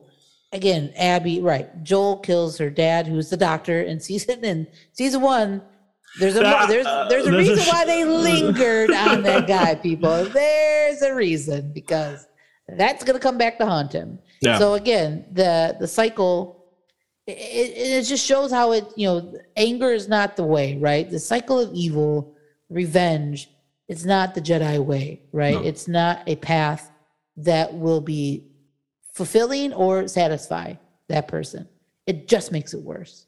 And you lose everything because by the end of part two right she loses dina she loses you know in her whole thing. And it was in this in season one and in part one when she tells um sam was it sam or henry? Uh Uh, Sam. sam. She tells sam like her biggest fear is being alone. And she ends up alone.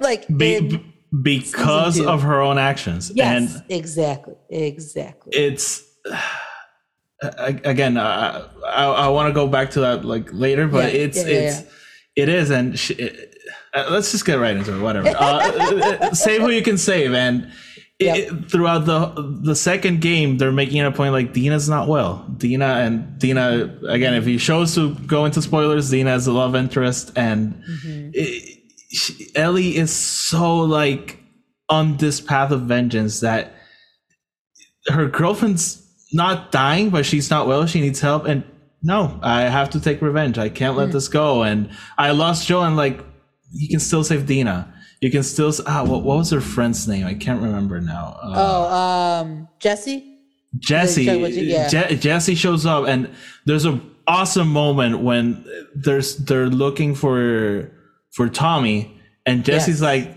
Tommy's clearly over here, and uh, and Ellie's like, no, but we got to go to the aquarium. It's like, why do you want to go to the aquarium? Oh, because Abby's there. Oh, this is not what what you're telling us. This uh, adventure is about. It's not what it's really about. So you're clearly on a different path.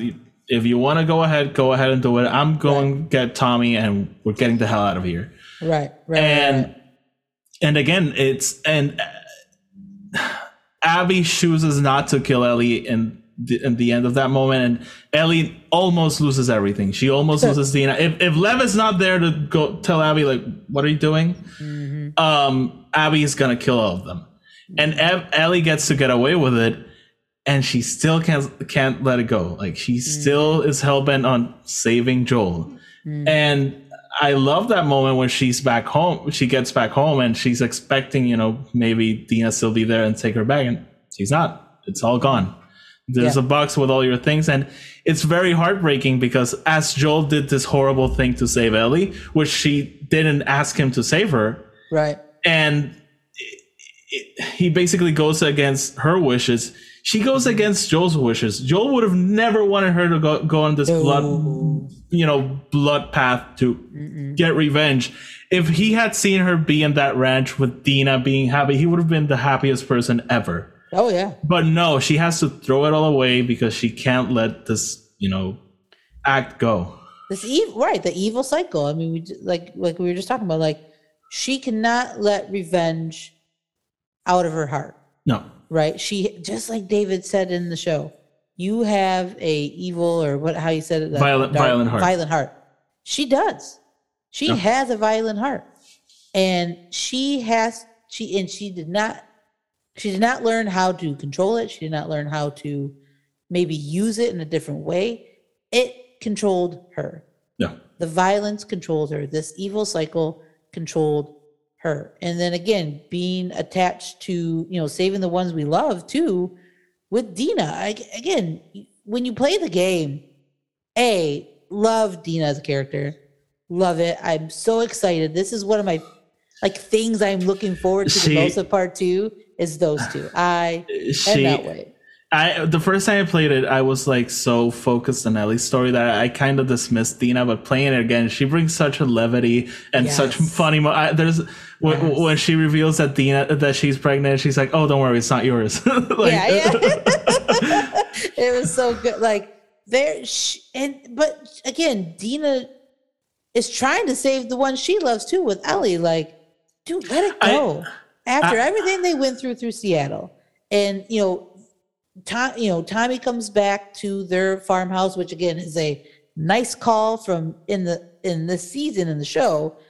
Joel mentions, you know, farmhouse, sheep, and that's where they end up in part two with Ellie and Dina, with Dina's little uh, boy JJ.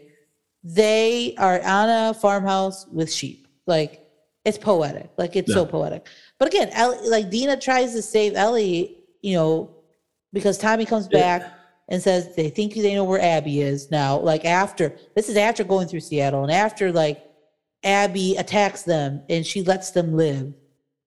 Tommy is still on the Yeah, evil cycle. Eh, there's a scene where he gets there and he's like so pissed off that Ellie won't continue, and Dina's the one that goes out like, "Hey, don't." What the hell? Yeah. Yeah, we made a life for it. Like nobody says it, but someone should say like, if Joel could see us, he would be happy. He would, you know, it sucks what happened to him, but he had it coming. He made his choices and came back to bite him.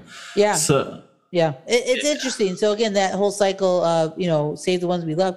Dina tried. She tried to convince Ellie not to go after Abby again, yeah, and she, and, and, you know, such an emotional scene. I remember in And- the game. and not only that, Lauren, throughout the game, there's.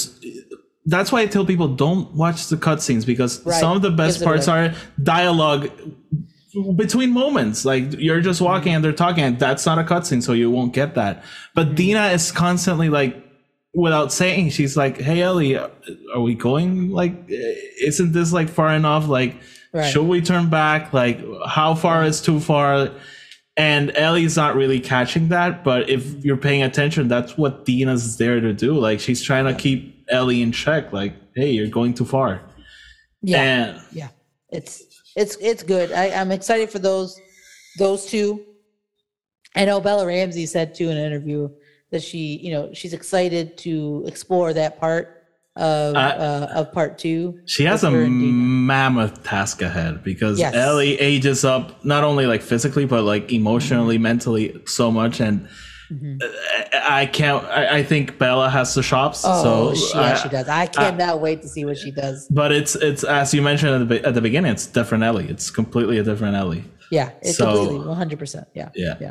So let's talk a little bit about Abby, which is a character again Mm-hmm. very controversial because of how we meet her, but it's a character I've fallen in love with because I just love what she represents. She's a person who's going through what Ellie just went through, Oh, yeah. but she knows that at the end of the path, it, there's nothing. Like even though she finally completed this mission of hers for the last five years to get revenge, she still feels horrible. She's still mm-hmm. having dreams about that day. She because and, and she learns that it w- it was basically all for nothing because it- killing Joel didn't bring back her dad. It didn't make her feel any better. It actually probably made her feel worse. She's like mm-hmm. doubting everything. Like, what was this all for? So, I love what that character brings to that story, even though we meet her under the worst of circum- circumstances. Yeah, no, it she's such a she's a fascinating character.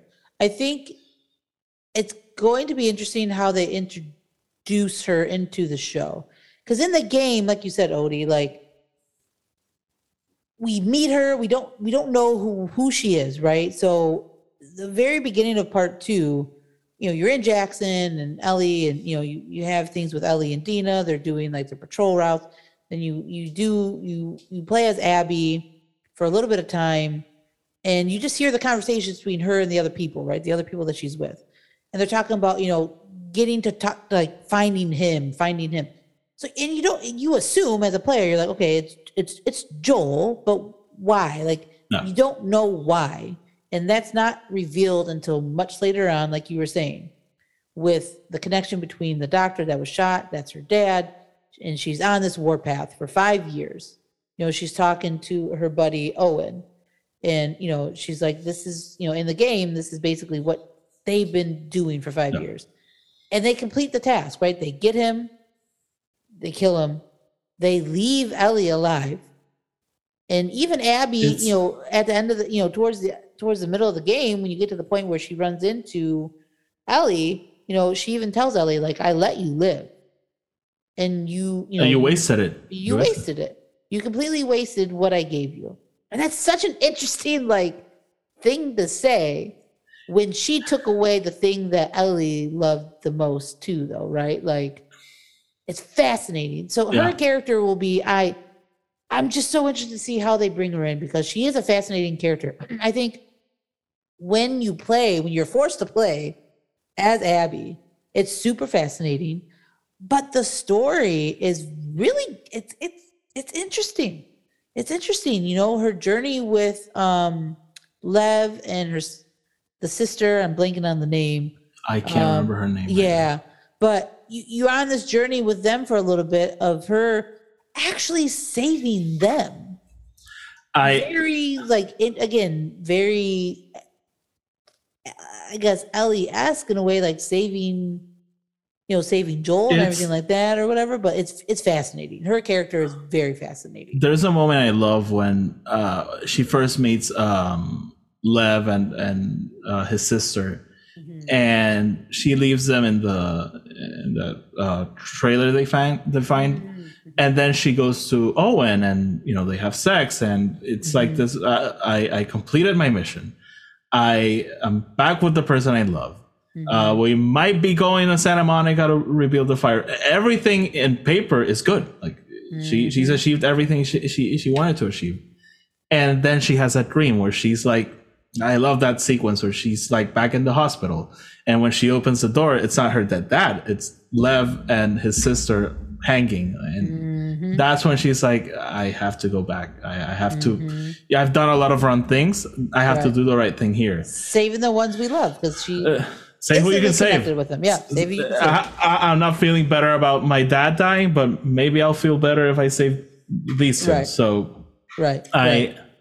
I just love like how that story plays out, and yeah uh, again, going into the, the cycles of evil, Abby breaks the cycle, then Ellie Mm-hmm. leaves. Uh, She again, I, I in my head, like a year passes in, in between that i think the so at least yeah at least right Oh, yeah oh, oh, has come back, and then Ellie chooses, you know, I have to go back. I have to finish what he started, and eh, that's the one. Like Ellie, come on, like just Yeah. let it go.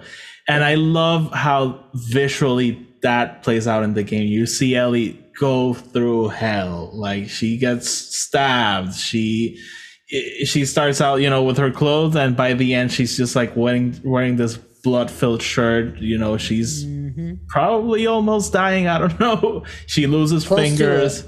Mhm. Um, it's it's like to a certain point, it's like, why are you still going? Like, what are you planning to achieve here? Mhm. And then that moment where she finds Abby, and she's just it, it- it reminds me a lot of Cersei in Game of Thrones.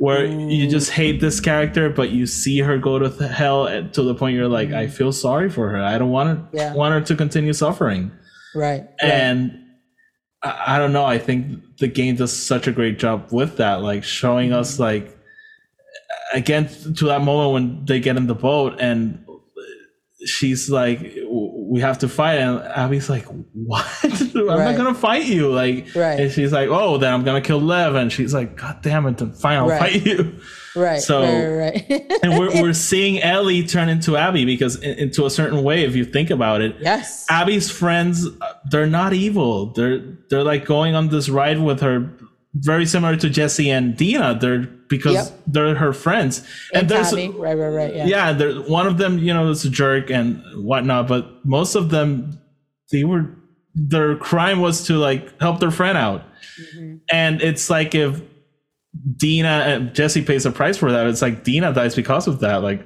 she, she did nothing wrong really. right So right right right we see Ellie turn into the monster she's trying to stop. It's oh man, it, it's such a hard even playing it. Like when you get to the point after you, you know, because you play as Ellie obviously first, and then like you're saying, we are we you are forced to mm. play as Abby, and then you get to the point where you you get back to the point where everything you know where you switch from Ellie to Abby. Abby lets them go, and like you said, it's probably been a year, and, and everything they seem happy. Dina, Ellie, JJ, they all seem happy. Tommy comes in and says, "I found her again." Yeah. And then that whole again, she sees red. She has that panic attack in the game, which was Yeah. uh, oh man, which was a really good scene. And she just, you know, she she can't let it go. You know, that moment when she tells Dina, like, I have to, like, I'm just, I, I was the same way as you, Odie. I was like yelling at, like, like stop it, It- Ellie. Like, It was similar. let to, it go. Let it go. it was similar to Reva in the Kenobi show. Like, Yes. was like, Oh, just let it go, let it go. Like, it's it's Good done, It's gone. E- even Kylo in, I love that visual in Last Jedi when Luke vanishes and he's all alone. Yes. It's like you're fighting with something that's not even there anymore. Like, Yeah. you're, you're basically fighting alone. Like, Yeah. just let it go, kid. yeah right I, I mean it she just could not get over it no, you know and it was just it was so heartbreaking.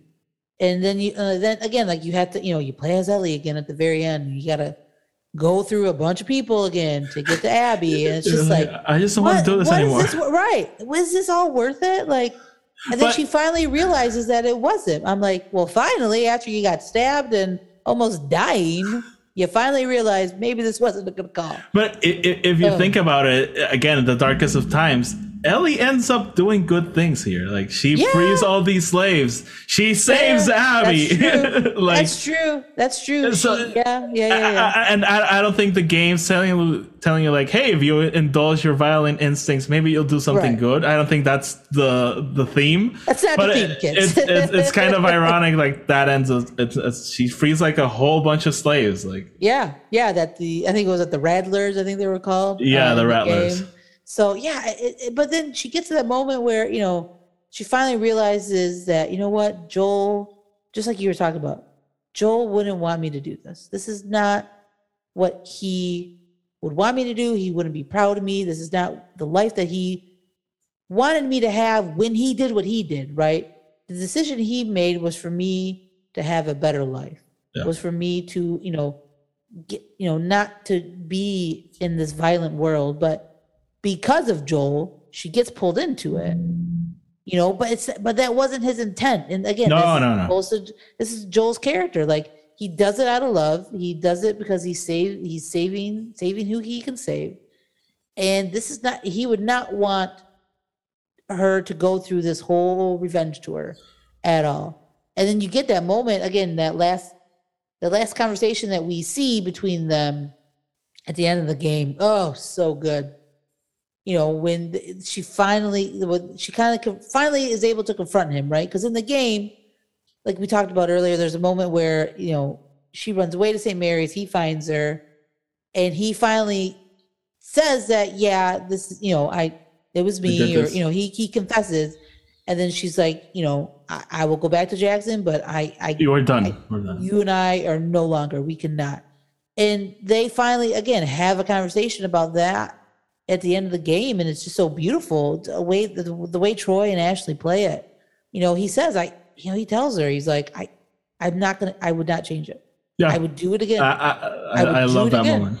and she, and she finally like, you know, she's like, you know, I, I don't know if I can get over it, but we can definitely I'll try. I'll try. I, we can try to put the pieces back together. And it's such a beautiful thing. And And yeah, yeah. Oh, so good. So good. but I, again, it's good, but it's a gut punch because the next day Joel dies.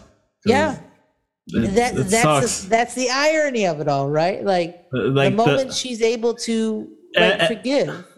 everything is short lived. Like the moment they're trying to piece it together, it's taken away from them. Yeah, it's taken away. I mean, just I mean, like you're saying with Reva, with Reva in Obi Wan, like her revenge tour of getting back at Vader, like she even at the end she couldn't kill Luke because she knew Yeah. deep down, right? Like this is not who I was. This is not who the Jedi trained me to be. This is not. This is not the way, right? This is not the Jedi way.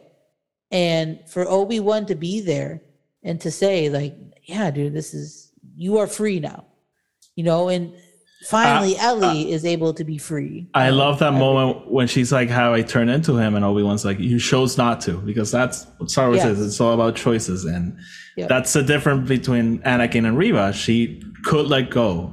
Uh, Yeah. Anakin was able to let go, but Eventually, right. further on, and a lot of things had to happen for because for Just that like happen. Ellie, right? Ellie's journey. Like Yeah. it took her a while, right? I And- mean, she went through hell, like you said. it- it's kind of a hard pill to swallow, but when you replay that second game, the villain of that game is Ellie. Like she, again, she gets you can she definitely have that conversation. I agree. she she gets done dirty, like for sure, but she's the one terrorizing this group that again just was trying to help their friend. And even when she's like beating the crap out of Joel, they're like, Abby, let's just finish this. Like, come on, like. Yeah. And she's like that. No, no, I, you don't get to rush me or or anything. Right. So, yeah. Yeah. again it's it sucks so uh, lauren we're about to wrap up this has been a lengthy talk i just want to ask you part three is it ever happening do you want it to happen Oh, I I do. I want it. And you know what I again, this is speculation or what I would what I would love is somehow for Abby and Ellie to have to work together for some reason. oh for sure that's Like that that's it's got to happen, right? It's got to be the the whole like redemption or like you know coming together. It's got they they have to work together for some reason. Something happens. I, you I, was talking to Roberto the other day, uh, Roberto Venegas, and I was telling her him like, you know, we don't really know what happens to Ellie after she leaves the, the Right. barn. Does Right. she go back to Jackson? We don't know, but I, I like to think that she doesn't go back to Jackson, and somehow you know the Fireflies rebuild, and Abby is a part of that, and they're they're like, ah, if we could only find that girl, and Abby's like, I think I know where she is. And she has to go back to Jackson. She has to go back to face Dina and Tommy and Jesse's parents. Mm-hmm. And, you know, somehow moving forward with that, with something larger than themselves, this being making a cure and they having to go to go on this adventure to find Ellie or something. Hmm. And I, I kind of like the main reason I, if this is the end of the story part two, then I'm kind of fine with that. But mm-hmm. I don't love this being the end of Ellie. I think she mm-hmm. deserves better because yes, she does have a violent heart, but she has a huge heart. She she's mm-hmm. she's someone who has who has a love a lot of love to give. So I I want her to be like maybe some sort of happier ending for her. So I agree. That's where No, I'm I- at. I, I I would love a another game, obviously, but I love Ellie. I love that character so so much. Like what she went through, obviously in the first game, and as we see in the show, like she goes through a lot. Her loss, as she was telling Joel at the end of the in the finale, like it was Riley first, then it was Tess, then it was Sam, like in, in Henry, like it was. She blamed herself for it you know and then in, in the second game she just couldn't get past couldn't let go of the past right with her and joel. And then the moment that she does now she can't let go of the past of him you know being killed by abby. She goes on a revenge tour no. she finally is able to let that go you know but like yeah what where does she go? What happens to her? I want i want to know because i i want her to have a good ending because she Yeah. deserves it. I hope she goes after dina. I do because i think dina's the one that can actually bring her like bring her in? Because i think dina did do that to a point and then again tommy and all that stuff i think she just again she saw red. But now that she's able to let that go she was able to let it go i really think dina is the you know she is the right person for for ellie so i hope she goes after her you know like i really do like i i just love them together i guess like i love I- those two characters I, i, I, want them i want them together I I just had this thought of she going back to Dina and being like, I couldn't kill her, and Dina being like, Oh, baby, don't worry, we'll, we'll be together. Uh-huh. And then Dina not trusting her, like, did she really kill, kill her? And then she goes on this adventure to find Abby. Oh, you're alive. Okay, thank you. right right right yeah that'd be an interesting twist uh, That'd be so sure. weird. but yeah, there, there's got to be something that again brings Ellie and Abby together. I don't know what that is. I don't know what would I- you know. I, I don't know. Again, you could say part two is it, right? I mean, it. You could. it could be. It could be. I, I prefer it not to be. I would want a just because I want another game. I love the character and I love the world so much. I want to know what happens. What happened to Ellie? What is she doing? And like it- it- the repercussions, all of that. Like there again, and she the- killed she kills a lot of people in the part two. A, a lot of people. So does Abby, obviously, but like because even Abby, I, I think in the game, right? We killed some of the some of the wolves too with Abby. I'm trying Yeah. to think, right? Like so, I mean, she fought Isaac, the main guy. She- she- yeah. she kills him. So like she's got people after her. So maybe maybe it's a whole like, you know, Abby has to find Ellie and be like, listen, dude, I got people after me. They're gonna come after you. We need to do this together, type thing. I, I don't know. I don't know if that could be. I I don't know where they could go, but I would be fascinated to to learn about it. But again, going into part two, I had no idea what the story was Yeah. going to be. Like, I I had no idea. True. So, True. I don't know. True. True. So, Lauren, I- We Oh, need no, go- That's all we know. We need Yeah. part three. I, I, I hope so. I hope so. I hope Neil Druckmann is tricking us and he has already like Oh, a, an outline or something. I think he is. Oh yeah, I think I think he has for sure. You don't you don't do two games without thinking trilogy. You know what I'm saying? Like, yeah. come on, come Yeah. on, Neil, come on. So, Lauren, let's wrap it up here. Thank you so much for your time. It's again, it's been a lengthy episode, but it's been a very fun conversation. I, I really love doing this, talking about other franchises and seeing it through the lens of Star Wars. So, Mm-hmm, um, before we leave, again, just plug whatever you're doing, where where people can find you, and I'll just link it below. Yeah. Well, again, thank you, Odie, for having me on. This was so much fun. I love I love this this story, this this game. The show was great. So I'm glad you and I can talk about this. And again, it links to Star Wars too. It, it it's a beautiful thing. It all it's like poetry, Odie. It rhymes. Yeah. It rhymes. It sure. is. but yeah, you guys can follow me uh, on Twitter at Loro Knows and on Hive, and then you can follow the Galactic Podcast at the Galactic Pod on Twitter, and we are on Apple Pod, Google Play, Spotify, all the major platforms. So go check us out. Appreciate it. Okay, so as I said, everything will be linked down below. Lauren, thank you again so so much. It was it was such a blast. Pleasure, my friend. Pleasure. Thank you again, Lauren, so much for joining me in this crazy thing I'm trying to do here with this segment. But I really appreciate her being here. And again, this was an awesome chat. Lauren always has some very. Uh, uh, the, the reason I love talking to Lauren is she views Star Wars in the same way as I do, and we try to go deep into the themes and try to find out what's really there more than just the plots and the plot points and the theories. So this was an awesome chat, and as I mentioned at the beginning, I hope that when season two comes out, we can come back here and maybe discuss more themes and more things that we liked about that season. So again, hope you enjoy the chat. Follow me over at Twitter and Instagram. The links are down below, and make sure to follow and subscribe in Twitter and not Twitter in uh, well, follow me also on Twitter, but uh, follow, subscribe on Apple Podcasts and Spotify. Leave us a five five star review that really helps us out, and follow Radio Rebellion, the po- the English podcast I do collaborate with. So if you want to hear more of my Star Wars thoughts in English, this podcast is maybe not the main source of that because, as I mentioned, it's mo- mostly in Spanish. But we do do do do come on, we do uh, English episodes in Radio Rebellion. It's that's a fully English speaking podcast, and go check it out. Lauren has popped up over there, so yeah. So the links are down below for everything that has been mentioned and. Thank you for following. Thank you for listening. And as always, may the force be with you.